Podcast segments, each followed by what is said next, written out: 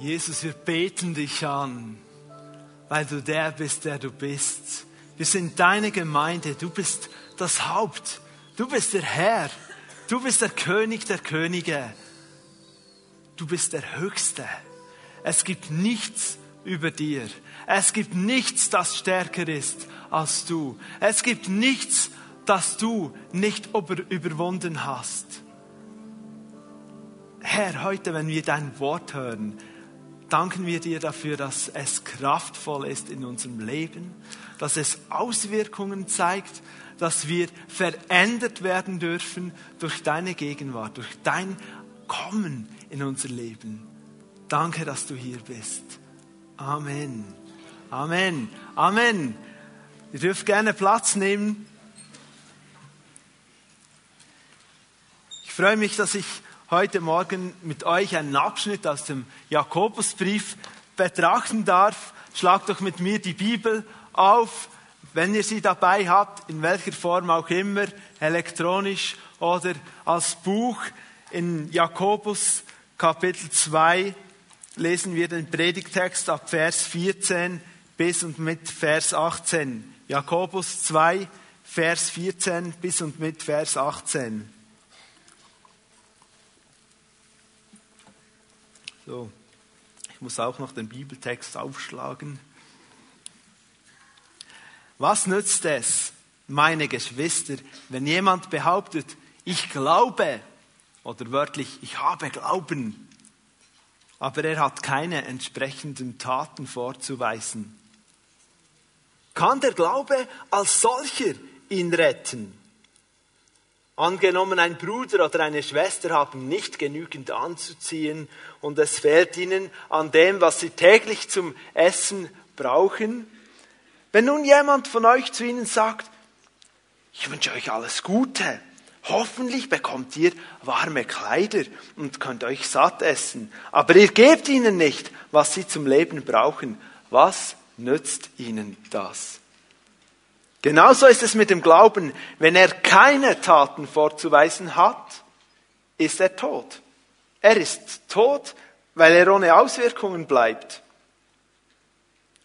Vielleicht hält mir jemand entgegen, der eine hat eben den Glauben und der andere die Taten.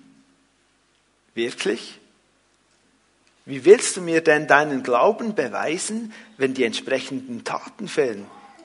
Ich dagegen kann dir meinen Glauben anhand von dem beweisen, was ich tue. Das ist der Predigtext für heute. Bevor wir auf diese starken, herausfordernden Worte näher eingehen, will ich kurz umreißen, mit wem wir es hier im Brief zu tun haben. Und das wird uns helfen, auch den ganzen Zusammenhang der Predigt heute besser zu verstehen. Der Jakobusbrief ist genannt nach seinem Autor. Also Jakobus hat diesen Brief geschrieben, ist ja nicht immer so im Neuen Testament, dass der Autor auch dann den Brieftitel gibt. Römerbrief ist nicht genannt nach dem Autor, könnt ihr euch vorstellen, den hat der Paulus geschrieben. Jakobus, wer ist dieser Jakobus? Es ist der älteste der jüngeren Brüder von Jesus. Also es war der zweite Sohn von Maria und Josef nach Jesus.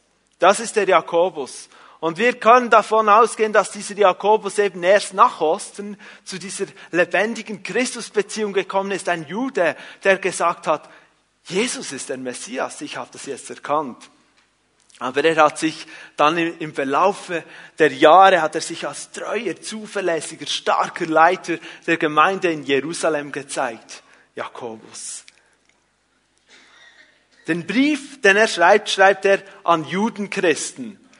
Das sind Menschen, die dem jüdischen Volk angehören, aber so wie Jakobus eben in Jesus den Messias gefunden haben, in ihm den Christus gefunden haben, gesagt haben, das ist er, den, den wir schon so lange erwartet haben, in, im ganzen Alten Testament. Judenchristen. Und was auffällt in diesem Brief, ist das anders als, ja, ich nehme jetzt das Extrembeispiel, anders als zum Beispiel im Korintherbrief, in dem Paulus ziemlich grobe moralische Sünden anspricht und Fehlentwicklungen adressieren muss, Da finden wir im Jakobusbrief keine dieser für die damalige Zeit typischen heidnischen Laster. Nein, es sind andere Dinge. Jakobus spricht in seinem Brief Haltungen, Einstellungen und Taten an, die in ihrem Wesen eigentlich noch bösartiger, gefährlicher oder zerstörerischer sind. Zum Beispiel spricht er über Zweifel und Unbeständigkeit, Zorn, falsches Reden. Das ist ein Thema im Jakobusbrief. Gerade in drei großen Abschnitten nimmt er diesen Faden immer wieder auf, immer wieder von einer anderen Seite. Wie gehen wir um mit unseren Worten? Er spricht an, dass wie falsch es ist, wenn wir Menschen aufgrund ihres sozialen Standes bevorzugen oder benachteiligen.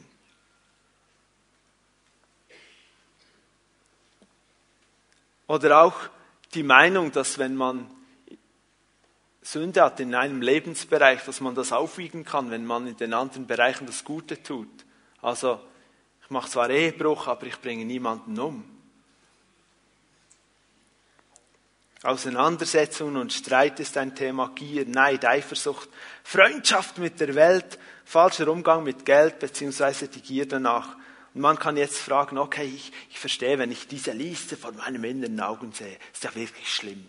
Ich meine, ja schlimm, würden wir alle sagen. Aber wieso, wieso sind das die gefährlicheren Dinge als das, was wir vielleicht im Korintherbrief lesen oder finden? Wieso ist das noch gefährlicher? Es ist noch gefährlicher, weil es Dinge sind, die so oft im Verborgenen bleiben. Man spricht nicht so darüber. Jeder hat ja seine Kämpfe. Und manchmal kommt es sogar noch unter einem frommen Deckmantel daher. Und Jakobus ist ein Praktiker. Er spricht die Probleme direkt an und zeigt auch Schritte zur Lösung. So auch für unsere Predigt heute, was um diesen lebendigen Glauben geht, um einen Glauben, der eben zu etwas nützt, der Auswirkung hat. Lebendiger Glaube, Vertrauen und Handeln oder bewusst Vertrauen plus Handeln, wie eine Gleichung. Die Frage, die sich im Bibeltext stellt, ist, haben wir einen lebendigen, wirkungsvollen Glauben oder einen Glauben, der tot ist und nichts nützt? Ich kann eigentlich sagen, heute machen wir so einen Gesundheitscheck unseres Glaubens. Wie fit ist er? Ist er vorhanden? Lebt er noch? Ist er gerade so auf der Intensivstation oder ist er in, seinen, in seiner Fülle der Kraft? Lass uns sehr, zuerst anhand des Textes herausfinden, was ein lebendiger Glaube überhaupt ist. Ich habe das über die, unter die Überschrift gesetzt, Glauben ist Vertrauensbeziehung. Und das war auch so die erste Sache, die auffällt, dass die Briefempfänger Glauben als Sache angeschaut haben. Was nützt es, meine Geschwister, Vers 14, wenn jemand behauptet, ich glaube? Also da gab es Leute, die behaupteten, ich habe Glauben. Wie eine Sache, ich habe Glauben. Die beriefen sich auf den Glauben wie auf eine Sache, aber Jakobus sagt, was nützt dieser Glaube, wenn, wenn er keine Auswirkungen hat? Und um das zu verdeutlichen, bringt er sofort ein praktisches Beispiel. Angenommen, ein Bruder oder eine Schwester haben nicht genügend anzuziehen und es fehlt ihnen an dem, was sie täglich zum Essen brauchen. Wenn nun jemand von euch zu ihnen sagt, ich wünsche euch alles Gute, hoffentlich bekommt ihr warme Kleider, ja, ist ja verrückt, da so kalt draußen, es schneit und so. Ihr könnt euch satt essen, aber ihr gebt ihnen nicht, was sie zum Leben brauchen. Was nützt ihnen das? Ich habe mich gefragt, was wollte Jakobus genau sagen? Geht es jetzt darum, Hauptsache, wir sind ja Christen, wir sollten mehr Gutes tun. Wir sollten mehr Gutes bewirken, mehr tun. Geht es um das? Hat Jakobus voran das angesprochen? Um unser soziales Engagement? Oder um den missionalen Gemeindebau. Wir sollten unsere Gesellschaft, in der Gesellschaft wollten wir sozial wirksam werden als Gemeinde. Und wenn es die Möglichkeit gibt, werden wir noch etwas von Jesus erzählen. Aber Hauptsache, wir werden wahrgenommen als soziale Gemeinde. Ging es Jakobus um das? Er ist ja ein Praktiker. Aber er ist halt eben auch ein Christ mit jüdischem Hintergrund und er spricht Menschen an, die einen jüdischen Hintergrund haben. Und diese Menschen, die, das waren nicht voll Heiden, die zum Glauben gekommen sind. Das waren Menschen, die ihr Leben lang mit der, unserem Alten Testament, den Schriften konfrontiert waren. Religion war für sie nicht fremd. Gebote Gottes waren für sie nicht fremd. Jahwe Gott war für sie nicht fremd. Und er spricht sie an. Und sie haben verstanden, was er angesprochen hat. Lasst uns zusammen mal so eine dieser Schriftstellen im Alten Testament aufschlagen. 5. Mose 15, 7 bis 8. 5. Mose 15, 7 bis 8. Wenn einer arm ist bei dir, sagt Gott da dem Volk Israel, einer deiner Brüder in irgendeiner Ortschaft in deinem Land, das der Herr dein Gott dir gibt, dann sollst du dein Herz nicht verhärten und deine Hand nicht verschließen vor deinem armen Bruder, sondern deine Hand für ihn auftun und ihm leihen, so viel er braucht. Wie gesagt, die Briefleser kannten diese Schriftstelle und ihnen war sofort klar, was Jakobus meinte in Vers 15 und 16. Ich wünsche euch alles Gute. Wörtlich heißt es dort, geh in Frieden, aber geh. Oder war eigentlich ein gut gemeinter, ein guter, starker Abschiedssegensgruß. Geh in Frieden mit dem Shalom-Frieden unseres Gottes. Völlig stark, kraftvoll.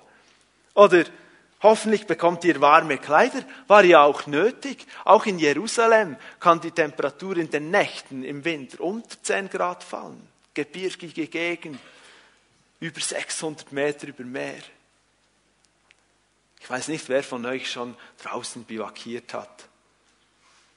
Vielleicht im Hochsommer, im Rasen vor dem Haus, ich weiß nicht.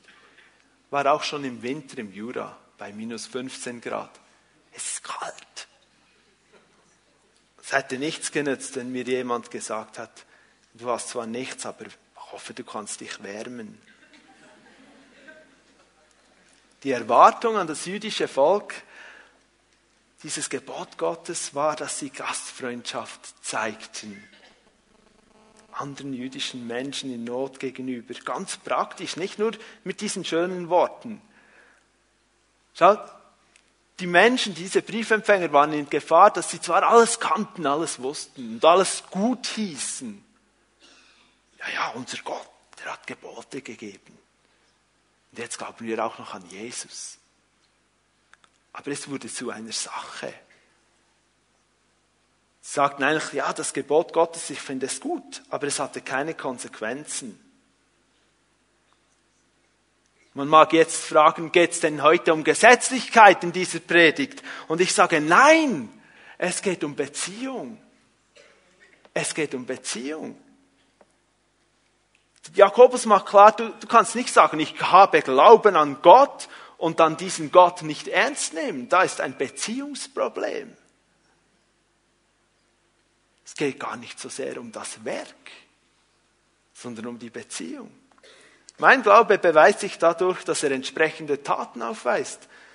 Im ersten Buch unseres Entwicklungspfades, Fundamente des Glaubens, darf ich mal die Hände sehen derer, die das kennen und schon damit gearbeitet haben, sind doch einige, das freut mich. Und diejenigen, die es noch nicht kennen, ist nicht Anfangsliteratur für diejenigen, die sich gerade frisch bekehrt haben, aber auch. Man darf das auch nach 30 Jahren Christ wieder in Angriff nehmen. Und vielleicht kannst du als, als gestandener Christ, als Säule in der Gemeinde sagen, ich werde einen dieser jüngeren Menschen im Glauben, vielleicht ist er ja sogar älter als du, im Glauben jüngeren Menschen werde ich begleiten, damit er auch ein festes Fundament bekommt. Hier, Woche drei, ist dieser Zusammenhang des Glaubens sehr gut ausgeführt und man kann sich so richtig vertiefen das griechische Wort, die Bibel im Urtext, Neues Testament ist in Griechisch geschrieben. Pistis, Glauben, kann ebenso gut mit Vertrauen übersetzt werden.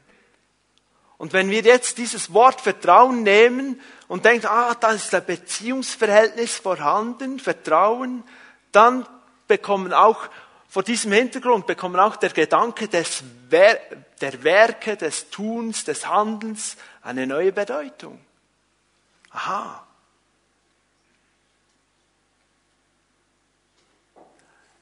Ich liebe meine Frau. Und ich sage auch, dass ich sie liebe. Jetzt ist es Anna wichtig, dass derjenige, der das Ämtli hat, die Küche aufzuräumen, jeweils auch ein bisschen äh, reinigt, nass reinigt, aber auch nachtrocknet. Auf der Kombination Chromstahl hinterlässt das Wasser immer so diese Kalkflecken. Und wenn man so nur äh, schnell ein bisschen reinigt und nicht nachtrocknet, sieht es eben nicht so ordentlich aus. Kleine Sache, kleine Sache. Und ich kann lange behaupten, ich liebe meine Frau. Ich ist die beste Frau. Und ich mache es einfach nicht, wenn es mein Amt ist. Ich mache es einfach nicht finde nicht nötig. Ich drücke meine Liebe dadurch aus, dass ich versuche, ich sage es jetzt mal so, versuche, man darf ja lernen, meine Frau in dieser Sache ernst zu nehmen. Ich könnte es sogar anders sehen, ich könnte sogar anderer Meinung sein, aber Liebe geht dort eben weiter, es geht um Beziehung. Zurück zum Bibeltext. Ein Mensch, der handelt wie in Vers 15 und 16 beschrieben, nimmt Gott nicht ernst. Vertrauen und Handeln gehört also zusammen. Wenn ich weiterkommen will in meinem Glauben, braucht es eine Bewegung. Vertrauen, Handeln, Vertrauen, Handeln, Vertrauen, Handeln, Vertrauen, Handeln. Und ich komme weiter. Es ist wie ein Paket lebendiger Glaube. Und der Rückschluss ist, wenn das nicht da ist, wenn kein Handeln da ist, wenn keine Taten da ist, bleibt es ohne Auswirkung, ich bleibe stehen. Und schaut, das Vertrauen hat eben seinen Bezugspunkt bei Gott. Wir setzen unser Vertrauen nicht auf unsere Kraft, auf unsere Möglichkeiten, auf unsere Geistlichkeit, auf unsere Erfahrung. Nein, auf Gott. Er ist vertrauenswürdig. Es hat mich begeistert zu sehen, Jesus, als er Mensch, als Mensch hier auf Erden lebte, er war ein Mensch, der sein Vertrauen völlig auf Gott setzte. Er war so in einer Abhängigkeit zu seinem Vater, total verbunden. Bis dahin, dass er sagt, ich kann nichts, ich kann nichts von mir aus tun. Es sei denn, ich sehe den Vater es tun. Ich kann nur diese Dinge tun, die er vorbereitet hat, die er tut. Johannes 5, 19. Beziehung, Vertrauen und Handeln. Aber wenn das Handeln fällt, ist der Glaube tot. Und das bedeutet nichts anderes als nutzlos, vernüht. Es bringt nichts, es ist nur ein bisschen philosophieren. Und wenn wir das Bild des Gesundheitschecks nehmen, durchgefallen, Wiederbelebung einleiten. Möge der Herr, dort wo unser Glaube am Sterben ist, nutzlos ist, heute durch den Heiligen Geist so diese Wiederbelebung schenken. Jakobus geht weiter im Vers 18 und spricht noch so einen anderen Punkt an. Ich habe das in Anführungsstriche gesetzt und gesagt, das ist die Problematik, bei mir ist es aber anders. Jakobus konfrontiert seine Briefempfänger in Vers 18 mit einer sehr, sehr auch heute aktuellen Problematik. Es geht darum, dass Menschen dass es Menschen gibt, die glauben, bei ihnen sei es anders. Gottes Wahrheit sei schon wahr, aber für sie nicht gleichermaßen gültig. Vers 18, ich lese es nochmal. Vielleicht hält mir jemand entgegen, der eine hat eben Glauben. Ja, und dann gibt es noch die, und der andere hat die Taten. Wirklich, fragt Jakobus, Wie willst du mir dann deinen Glauben beweisen, wenn die entsprechenden Taten fehlen? Ich dagegen kann dir meinen Glauben anhand von dem beweisen, was ich tue. Schaut, das ist aktuell heute. Es ist der Versuch einer Individualisierung in Bezug auf allgemeingültige Glaubenswahrheiten. Ja, das ist super, wenn du Taten hast. Ich bin mehr so der Glaubenstyp. Ich glaube einfach mal. Ja, und weißt du, wenn ich so dein Leben anschaue, du bist sowieso so ein Pragmatiker, so ein Praktiker. Du packst ja immer alles gleich an. Ich, ich, ich überlege halt mehr. Ich glaube. Und man könnte es ja noch frömmer ausdrücken oder noch geistlicher. Ich ruhe in meinem Glauben an Gott.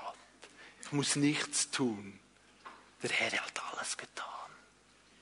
Komme zur Ruhe in ihm. Ich glaube einfach. Es gibt eine Ruhe bei Gott. Ich rede nicht gegen das. Ihr habt, glaube verstanden, um was es Jakobus hier geht. Er gibt nämlich dieser Haltung, dass es Speziallösungen gibt, gibt er keinen Raum, keinen Millimeter, nichts. Er, er versteht es nicht mal, wenn er jemand so argumentiert. Ist nicht sehr seelsorgerlich. Er versteht es nicht mal. Er sagt nicht mal, ja, ja, ich verstehe dich. Er sagt, Habis. Funktioniert nicht. Das ist gar kein Glaube von dem, was du sprichst.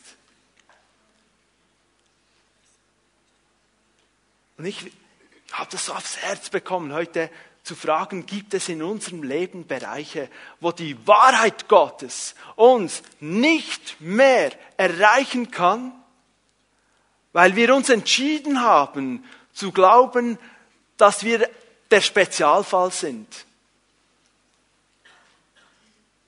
Weißt du, ich hatte so eine schwierige Kindheit. Die Dinge, die du mir erzählst, verstehe ich schon, dass das bei dir funktioniert. Aber in meinem Fall glaube ich nicht, dass Gottes Weg das für mich, dass Gott diesen Weg für mich gehen will. Es ist anders bei mir. Weißt du, in meinem Fall, ja, Gott wird mich wohl anders dann ansprechen.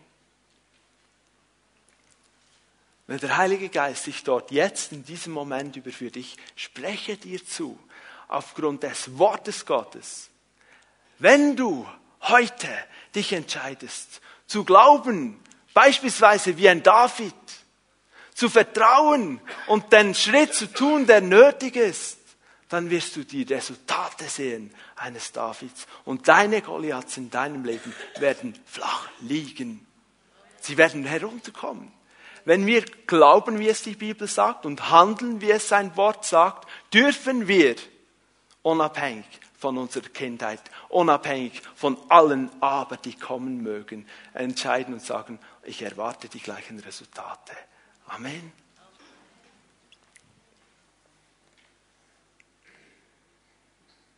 Wir halten fest, lebendiger Glauben, beziehungsweise der Glaube, der eben etwas nützt, der etwas bewirkt, ist gleich Vertrauen und Handeln. Jetzt mag einer argumentieren und sagen, ja, aber hallo, man wird doch nicht aus Werken, sondern aus Glauben gerettet. Ich nehme das auf. Wollen wir uns mal der Frage des rettenden Glaubens zuwenden. Wie wird ein Mensch gerettet? Römer 1, 16. Denn ich schäme mich des Evangeliums nicht. Eine Kraft Gottes ist es zur Rettung für jeden, der glaubt. Für die Juden zuerst und auch für die Griechen. Es ist eine Kraft Gottes aufgrund des Todes von Jesus am Kreuz von Golgatha ist diese Kraft wirksam über alle Jahrhunderte gesehen. Auch heute, heute in dieser Minute ist diese Kraft zur Errettung wirksam. Jeden, der glaubt. Und liebe Geschwister, das ist der Grund, wieso dass wir uns für das Evangelium nicht zu schämen brauchen. Das Evangelium hat die Kraft zu retten. Schaut, psychologische Modelle, medizinische Kuren, all diese Dinge kommen, die Erkenntnis wächst, manchmal werden sie wieder verworfen, manchmal kommt etwas Neues und Gutes dazu. Aber zu retten hin zu einer Gottesbeziehung, zum ewigen Leben, das Evangelium ist diese Kraft Gottes. Amen. Es gibt nichts Vergleichbares. Aber wie funktioniert das, der Glaube, der da rettet? Jeden, der glaubt. Was ist, was ist die Qualität dieses Glaubens? Jesus erzählte eine Geschichte von einem Vater, der zwei Söhne hatte. Matthäus 21, Vers 28 bis 32. Der Vater geht zum ersten Sohn und sagt, Sohn, heute gehe arbeiten in meinem Weinberg. Arbeite, es äh, liegt viel Arbeit an, bitte gehe. Nein, ich will nicht, sagt er. Nein, ich will nicht, ich gehe heute nicht, bin, habe ziemlich viel zu tun und habe noch meine Geschäfte zu erledigen. Ich will nicht. Geht davon. Der Vater geht zum zweiten Sohn und sagt, Sohn, geh arbeiten im Weinberg. Es braucht jeden, jeden Mann, geh du. Selbstverständlich, Vater, ich werde gehen. So cool, dass ich arbeiten darf in deinem Weinberg. Ich freue mich. Ja, die Sonne scheint, es wird ein guter Tag. Der Vater geht weg und der Sohn geht nicht hin, geht nicht arbeiten. In der Zwischenzeit hat sich der Erste überlegt, wie habe ich meinem Vater geantwortet? Was ist in mich gefahren? Wie kann ich meinem Vater, der es so gut meint mit mir, wenn er mich bittet um seine Hilfe, einfach diese Hilfe abschlagen, sagen, nein, vergiss es, ich kann nicht. Und er sagt, das, das darf nicht wahr sein packt seine Sachen und geht in den Weinberg und arbeitet dort. Und es ist so einfach die Frage, die dann Jesus stellt. Wer hat den Willen des Vaters getan? Der Erste, der zwar zuerst gesagt hat, nein, aber dann ist er gegangen. Vertrauen und Handeln. Es ist ein gutes Beispiel dafür, wie Bekehrung funktioniert. Bekehrung, Umkehr zu Gott. Wenn ein Mensch zu Gott kommt, braucht es diesen rettenden Glauben, dieses Vertrauen in einen guten Gott und es braucht eine entsprechende Handlung.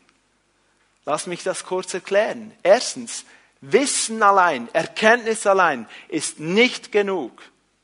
Es reicht nicht, wenn ich weiß, dass da ein Gott ist.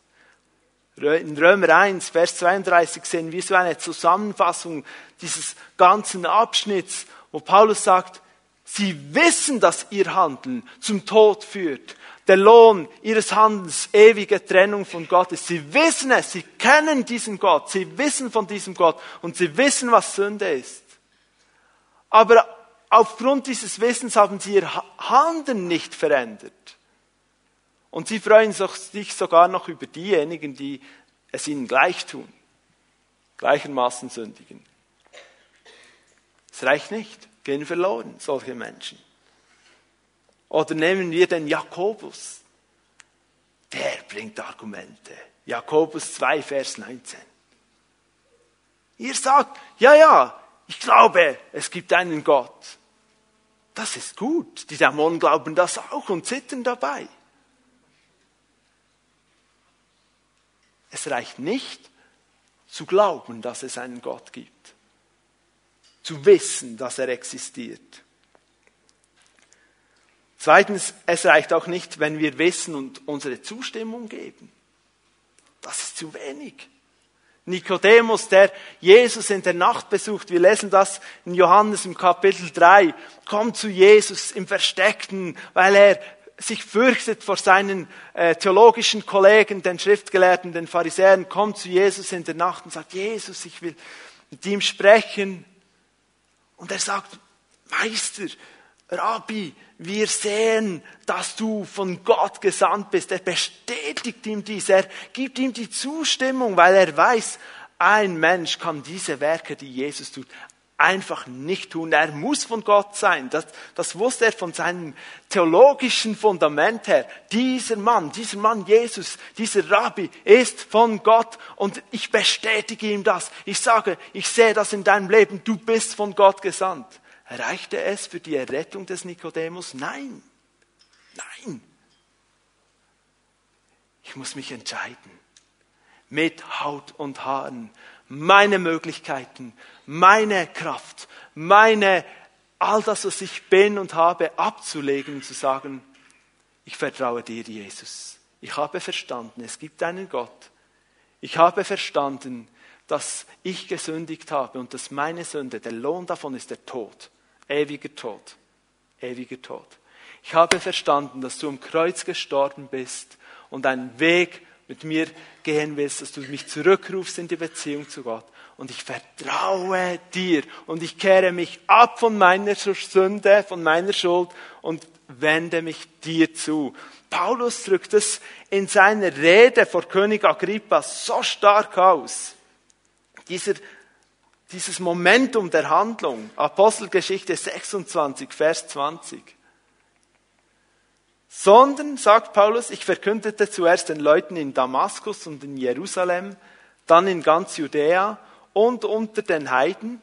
Jetzt kommt seine Verkündigung, sehr stark zusammengefasst. Es gelte umzukehren. Ich lese es aus der Zürcher Übersetzung, lasst euch nicht verwirren. Es gelte umzukehren, sich Gott zuzuwenden und zu tun, was der Umkehr entspricht. Hier steht, die verkehrten Wege zu verlassen. Also, ich lasse das hinter mir, ich wende mich Gott zu und ein Leben zu führen, das ist Handlung. Dass dieser Umkehr angemessen ist. Es kommt zusammen. Das ist ein Paket. Zurück zu Jakobus. Er spricht ja zu Juden, Judenchristen und die kennen das Alte Testament. Und dann erwähnt er Rahab. Jakobus 2,25 in diesem ganzen Kontext, wo wir unseren Predigtext drin haben. Rahab war diese Prostituierte in Jericho, diese Stadt, die erste Stadt, die die Israeliten bei ihrer Einnahme des Landes Kanaan besiegen mussten. Und bevor sie den Krieg führten gegen Jericho, hat Josua, der Anführer des Volkes, zwei Spione nach Jericho gesandt, zwei junge Männer, und die waren in der Stadt und die brauchten einen Platz zum Übernachten. Ging zu der Prostituierten, die hat ihnen diesen Platz gegeben. Dann kamen die Soldaten und haben nach diesen Spionen gesucht und sie war bereit, sie zu verstecken. Aber was, was war der Punkt? Wieso ist sie überhaupt erwähnt im Neuen Testament? Ich meine, eine heidnische Prostituierte. Muss man die erwähnen? Lasst uns Josua 2, Vers 9 bis 11 lesen.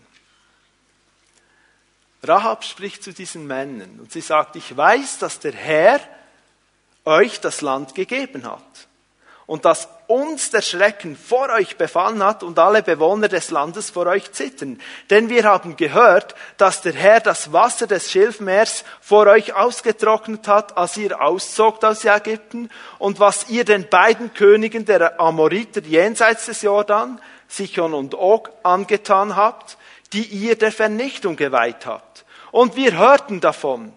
Und unser Herz wurde mutlos und euretwegen regte sich kein Lebensgeist mehr, denn der Herr, euer Gott, ist Gott oben im Himmel und unten auf der Erde, sagt Rahab, sagt Rahab zu diesen zwei Spionen. Wow. War sie dann schon Mitglied der jüdischen Religion? Nein. Hatte sie ihren Göttern abgesagt? Nein. Aber wisst ihr, die hatte ein Sensorium für eine Macht, eine machtvolle Gottheit, die da mit einem Volk war, das unterwegs war auf ihr Land zu und die wusste, hier kommt ein Gott, mit dem legt man sich besser nicht an. Was hat ihr das Leben gerettet? Dieses Wissen? Nein. Sie hat gesagt, jetzt muss ich was tun. Und sie hat buchstäblich gehandelt. Sie hat nämlich einen Handel gemacht mit diesen Spionen. Sie hat gesagt, hey, ich habe euch jetzt versteckt. Ich habe euer Leben geschützt, sonst wärt ihr umgebracht worden. ich habe euch jetzt versteckt. Macht etwas für mich und meine Familie. Bringt mich nicht um, wenn ihr kommt. Wir wissen, Jericho ist verloren. Eigentlich weiß ich das. Ich weiß auch, ich werde sterben. Aber bitte verschont mein Leben. Dann haben sie diesen Handel abgeschlossen mit dem roten Seil, das sie ins Fenster gehängt hatte, zum Zeichen, dass dies das Haus ist, das sie verschonen sollten. Diese Familie, sie haben gesagt, alle, die in diesem Haus sein werden von deiner Familie, die werden verschont werden. Und sie wurden verschont. Wir lesen das dann in der Schlacht um Jericho, wo die Mauern gefallen sind und die Soldaten kamen. Und Josua 6 lesen wir das. Und mehr als das, ihr Handeln im Vertrauen, ihr Werk des Glaubens Ihr Werk des Glaubens brachte sie, brachte diese Rahab in die Verwandtschaftslinie des kommenden Erlösers hinein. Ein Werk des Glaubens. Vertrauen und Handeln. Würden wir den Gesundheitscheck machen, den Gesundheitscheck des Glaubens bei Rahab? Ich würde sagen, der wäre dann so super fit, weiter so dranbleiben. Wieso? War sie perfekt? War sie das Bild einer heiligen Person, wie wir uns das vorstellen? War sie das? Nein. Aber das, was sie verstanden hatte, hatte sie umgesetzt und getan. Und deshalb kam sie da hinein. Und deshalb ist sie neben den Glaubenshelden in Hebräer 11 erwähnt durch ihre Gastfreundschaft, durch ihr Handeln, durch das, dass sie sie bewahrt hat, wurde ihr Leben gerettet. Jakobus sagt es. Der Glaube als solcher, als eine Sache kann nicht retten. Aber was retten kann, ist, wenn ich mein Vertrauen auf Jesus setze. Sag doch mal deinen Nachbarn, vertraue Jesus und lebe. Sag das mal. Vertraue Jesus und lebe. Das ist die Rettung.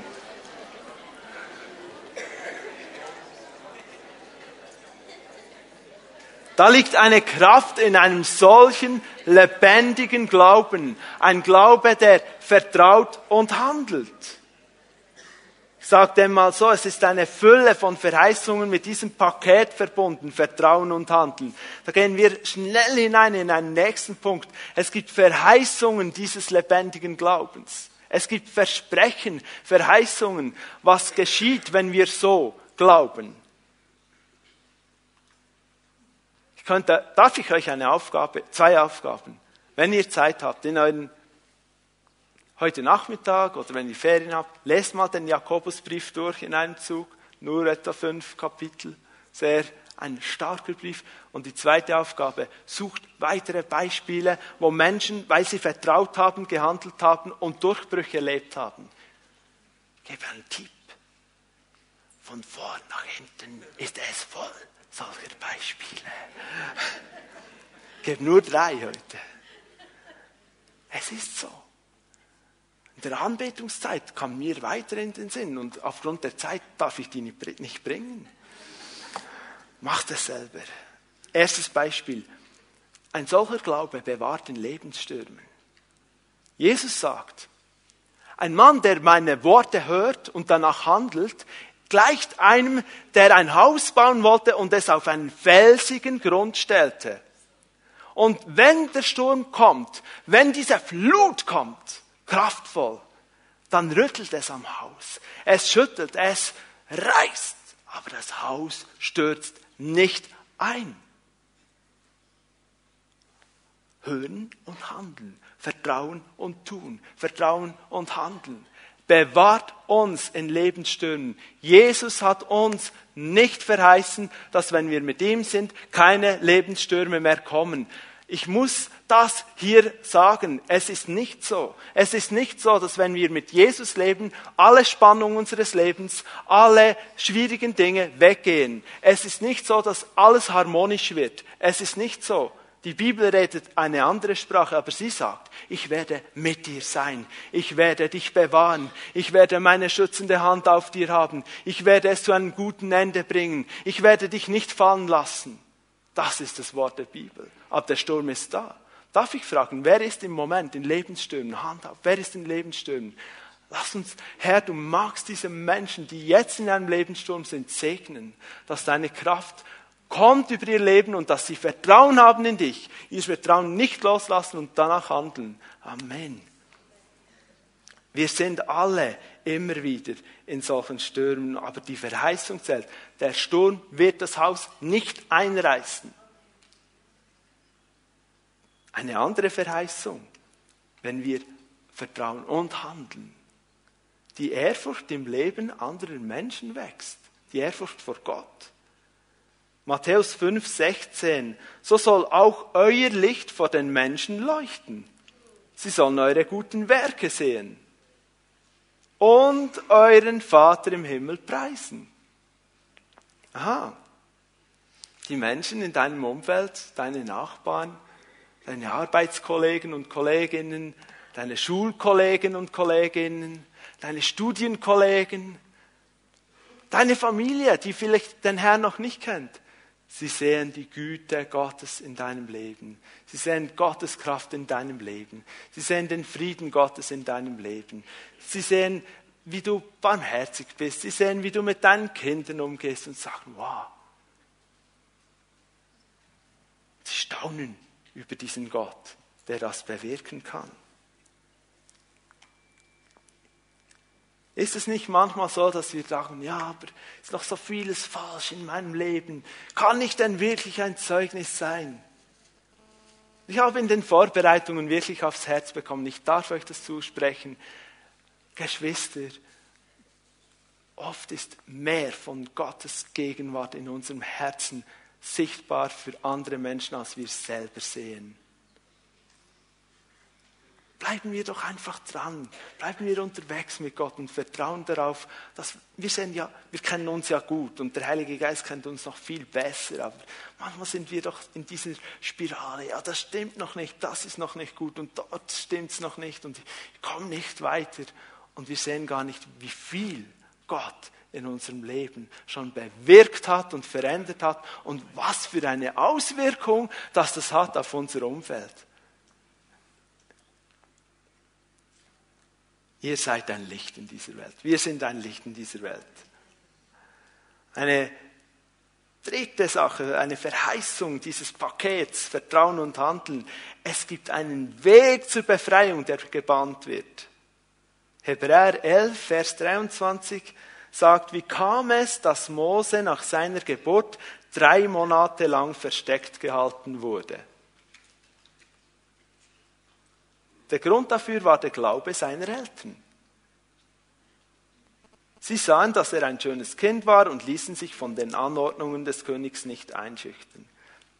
Mose lebte oder überlebte dank des handelnden Vertrauens seiner Eltern. Viele Jahre später, viele Jahre später, führte er ein zwei Millionen Volk aus dem Sklavenhaus Ägypten in die Freiheit. Viele Jahre später.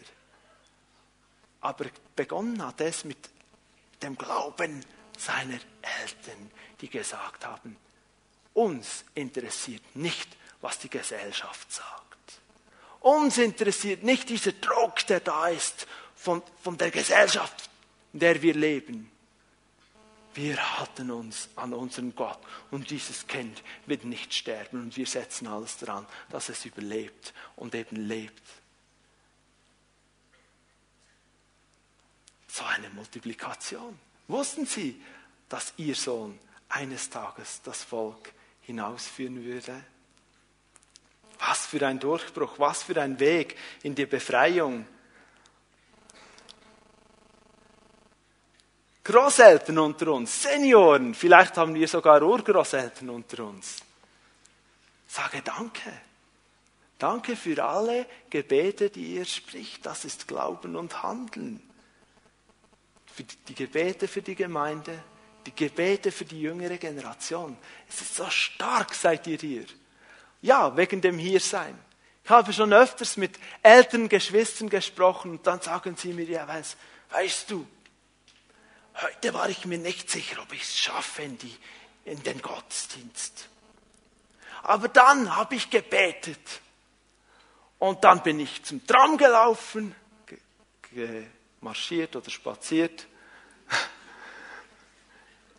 Und dann bin ich jetzt hier. Jetzt bin ich im Gottesdienst. Und das ist eine Handlung des Glaubens. Das ist so kraftvolles Zeugnis, dass ihr hier seid. Sonntag für Sonntag. Es ist ein Zeugnis zu sagen, ich will mit meinen Geschwistern in der Gemeinde den Herrn anbeten. Es ist eine Handlung des Glaubens. Ich glaube nämlich, dass Gott mich beschenken wird heute Morgen, wenn ich in den Gottesdienst komme.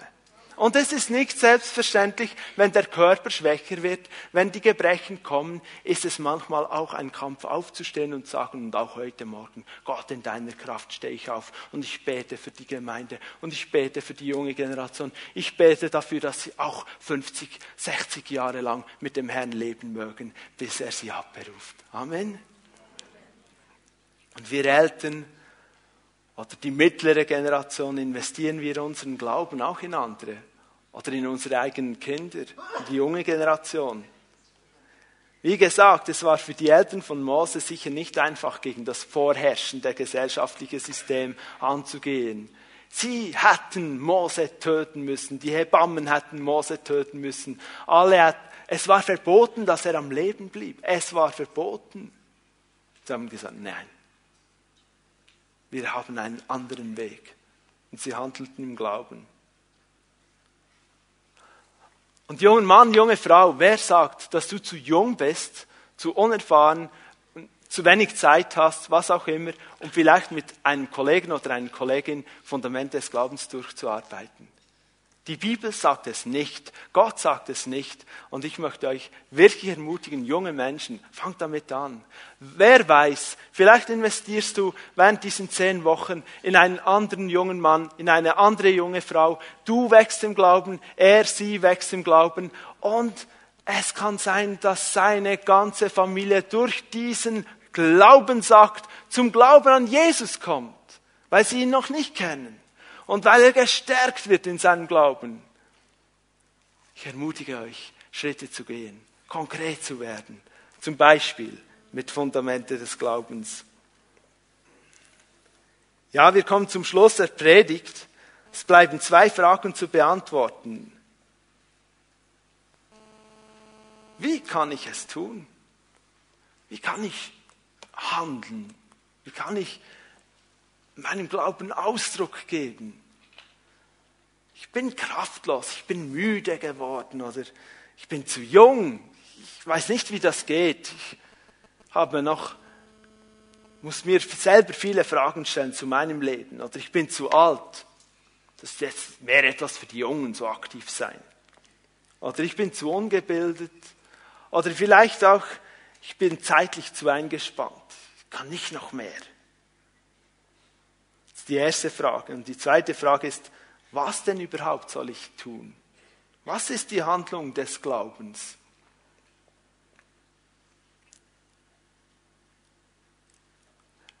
Zur ersten Frage, wie kann ich es tun? Bleibe in der Beziehung zu Jesus dran. Durch das Wort Gottes und durch das Leben mit dem Heiligen Geist. Die Bibel sagt, dass der Glaube aus der Predigt, aus dem verkündeten Wort Gottes kommt. Und dass unsere Kraftausrüstung dieser Heilige Geist ist. Er will uns erfüllen. Er will uns Kraft geben, dass wir Taten tun, die wir eigentlich nicht tun können. War es menschlich gesehen logisch, dass der junge David den Riesen Goliath töten konnte? Nein aber er tat es. Gottes Kraft und sein Wort. Lass uns 2. Timotheus 3, Vers 16 bis 17 aufschlagen. Ich lese das vor, 2. Timotheus 3, 16 bis 17. Ein starkes Wort über das Wort Gottes. Denn alles, was in der Schrift steht, in der Bibel, in deiner Bibel, ist von Gottes Geist eingegeben und dementsprechend groß ist auch der Nutzen der Schrift. Sie unterrichtet in der Wahrheit, deckt Schuld auf, bringt auf den richtigen Weg und erzieht zu einem Leben nach Gottes Willen. So ist also der, der Gott gehört und ihm dient, mit Hilfe der Schrift allen Anforderungen gewachsen. Er ist durch sie dafür ausgerüstet, alles zu tun, was gut und richtig ist. Eine Frage, wie steht es bei euch in der Bibel? Steht auch das Wort alle? Bei mir steht es, allen Anforderungen, alles was kommen mag, alles was heute, sobald dass ich hier aufstehe und einen Schritt tue, oder vielleicht noch während ich stehe, oder wenn ich hinausgehe, oder wenn ich zu Hause bin, oder wenn ich an meinem Arbeitsplatz bin, wenn ich in meiner Familie bin, alles. Ich bin allem gewachsen durch die Kraft dieses Wortes Gottes und durch den Heiligen Geist, der dieses Wort inspiriert hat. Und ich weiß, was passiert jetzt, wenn ich das hier so sage. Und ich habe es auf dem Herzen, das hier so zu sagen. Aber was normalerweise passiert, jetzt kommen die Aber. Aber. Meine Situation.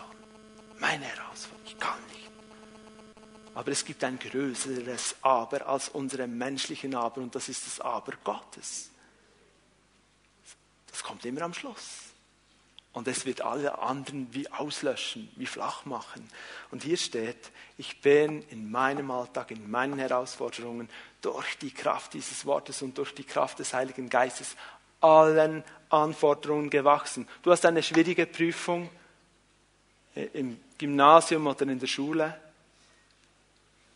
Bete beim Lernen und lerne und dann bete wieder. Das Wort Gottes sagt, weil ich dein Wort kenne, bin ich weiser geworden als meine Lehrer. Uh. Also, ich wurde total ermutigt durch diese Bibelstelle.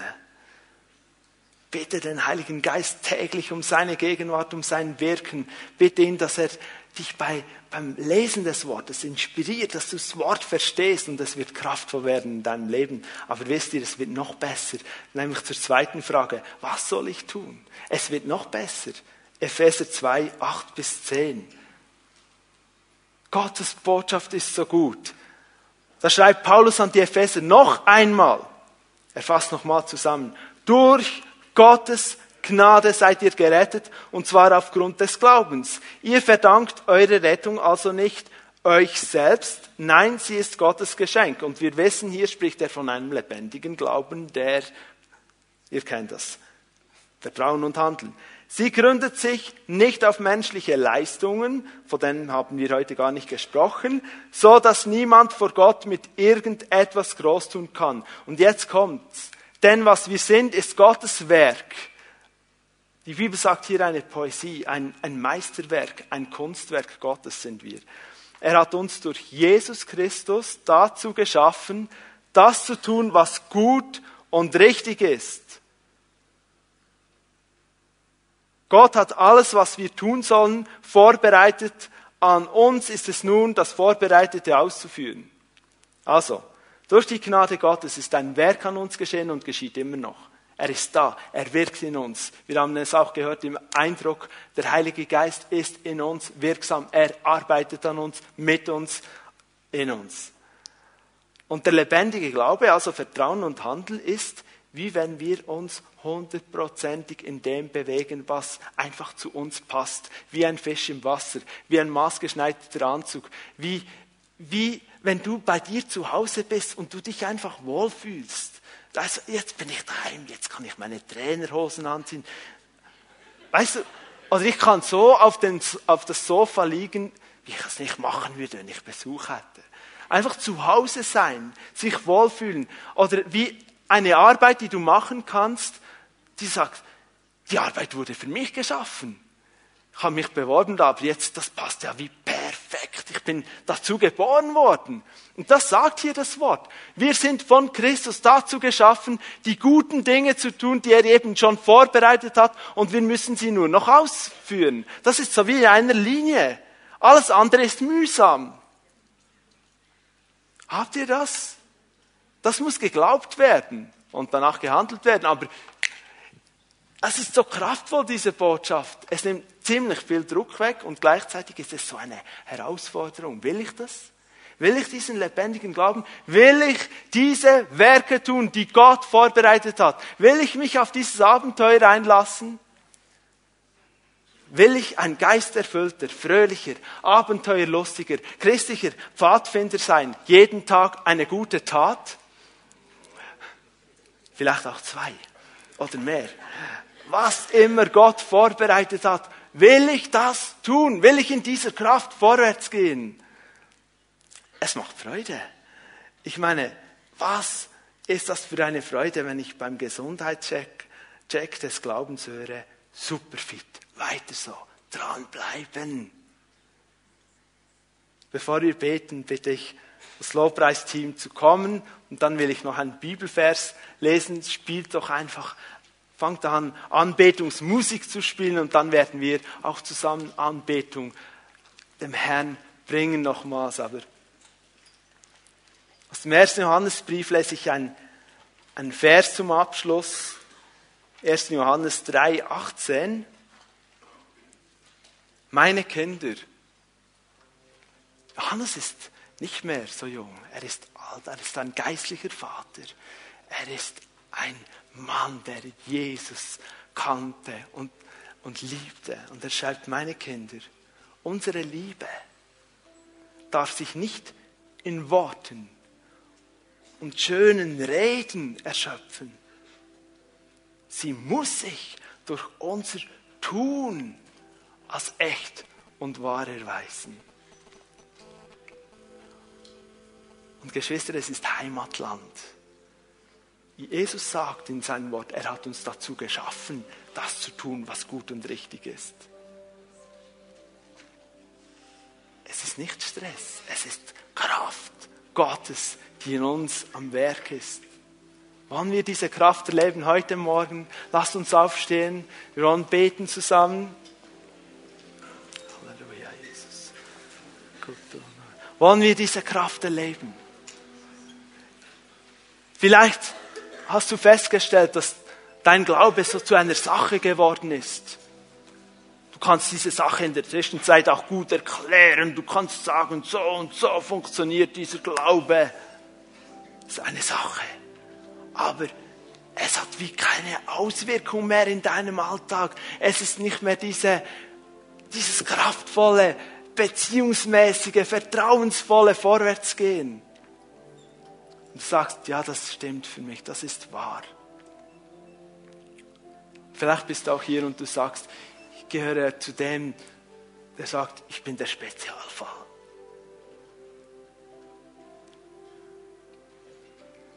Ich will das nicht mehr sein. Ich will, dass das Wort Gottes für mich gilt wie für alle anderen.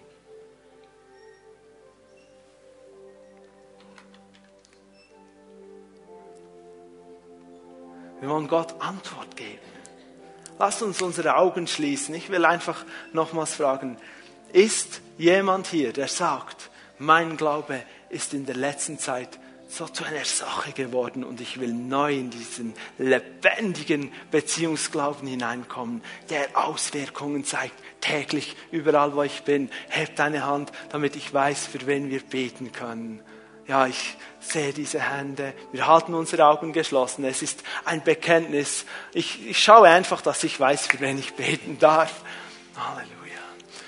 Gut, könnt die Hände wieder runternehmen. Ich will noch fragen, ist jemand hier, der sagt, ich kenne zwar Gott, ich weiß von Gott, ich weiß, dass er ist, ich weiß auch die Sache mit der Sünde, aber ich habe mich noch nie auf eine persönliche Beziehung zu Jesus eingelassen. Ich habe noch nie gesagt, ich setze all mein Vertrauen in diesen Jesus. Ist jemand hier, der sagt, ich will heute diesen Jesus in mein Leben aufnehmen. Ich will anders leben als bisher. Ich will mit ihm gehen. Ich will ein Kind Gottes werden. Ich habe das verstanden. Ich habe das noch nie getan bisher. Heb doch deine Hand, damit auch, auch weiß, wer da ist. Gut, ich habe diese Hand gesehen.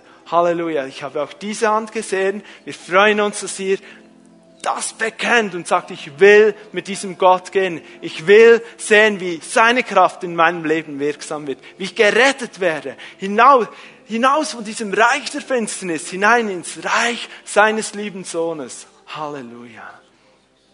Lass uns beten. Herr, du hast all diese Hände gesehen.